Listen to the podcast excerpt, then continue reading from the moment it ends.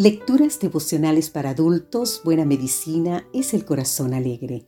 Cortesía del Departamento de Comunicaciones de la Iglesia Dentista del Séptimo Día Gascue en Santo Domingo, capital de la República Dominicana. En la voz de Sarat Arias. Hoy, 25 de noviembre, Perdón Divino. Leemos en el libro de Isaías capítulo 55 versículo 7, Deje el impío su camino y el hombre inicuo sus pensamientos, y vuélvase a Jehová, el cual tendrá de él misericordia, al Dios nuestro, el cual será amplio en perdonar. El verdadero perdón no es de naturaleza humana. Tal perdón solo puede tener lugar mediante la influencia del Espíritu Santo. Solo Él puede enternecer el corazón para que el ser humano imperfecto conceda el perdón auténtico. El versículo de hoy habla del perdón divino. Nos hace un llamado personal.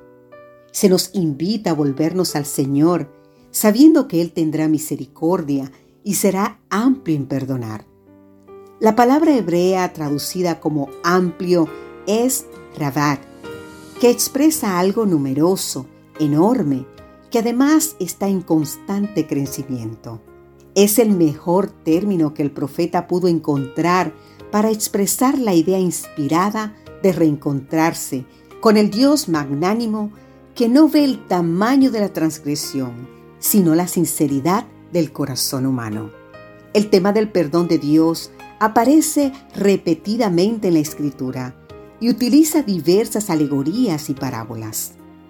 La historia del Hijo Pródigo, por ejemplo en Lucas 15, es uno de los relatos más bellos y significativos que describen el carácter perdonador de Dios. La Biblia utiliza figuras retóricas como la nieve y la lana. Isaías 1.18, excelentes imágenes de blancura que ejemplifican el perdón. También se nos habla del Dios que perdona la maldad y se olvida de todos nuestros pecados que van a parar a lugares profundos del mar. Miqueas 7, 18 al 19. Con todo esto, estas figuras retóricas son incompletas, pues el perdón de Dios ofrece es inmenso e infinito. Una de las causas de la depresión es la culpa, muchas veces infundida, como cuando alguien se siente culpable de haber sobrevivido a un accidente donde otros han perdido la vida. O cuando un niño se siente culpable por la separación o el divorcio de sus padres. Pero otras veces la culpa es merecida, un fuerte remordimiento por una conducta pecaminosa. En este caso, la solución es el perdón divino.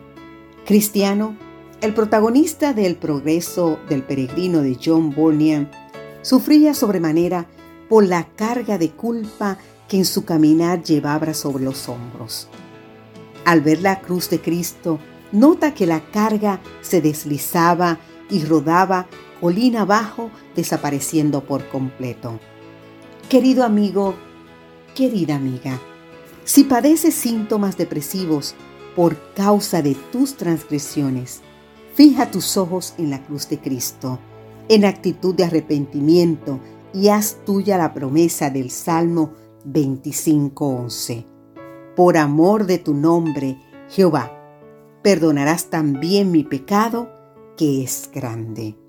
De inmediato notarás que tu carga pecaminosa rueda cuesta abajo y desaparecerá para siempre.